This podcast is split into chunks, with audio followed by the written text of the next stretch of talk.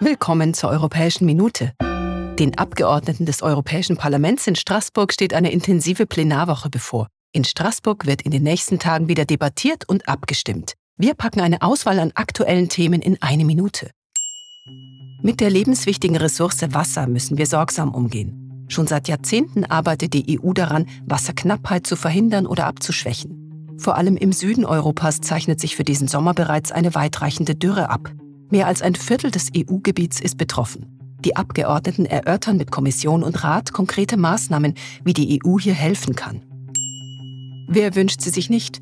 Batterien, die leistungsstärker sind, länger Energie liefern und nachhaltiger produziert werden. Deshalb aktualisiert das Parlament die Vorschriften für die in der EU verkauften Batterien. Außerdem soll im Sinne der Kreislaufwirtschaft auch besonders auf die Effizienz beim Recycling Rücksicht genommen werden. Die Initiative steht im direkten Zusammenhang mit dem Green Deal der EU. Ihre elektronischen Geräte können zur Spionage genutzt werden. Das ist schon schlimm bei einfachen Bürgern, bei EU-Politikern ist es katastrophal.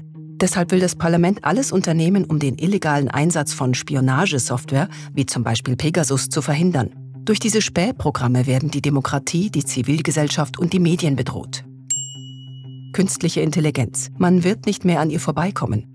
Deshalb ist es wichtig, Regeln für den Umgang mit der KI zu entwickeln. So sollen Risiken eingedämmt und die Nutzung mit den Werten der EU in Einklang gebracht werden. KI-Systeme mit inakzeptablen Risikoniveaus will man verbieten und rein von KI generierte Inhalte kennzeichnen. Die Abgeordneten stimmen über das weltweit erste umfassende Regelwerk ab.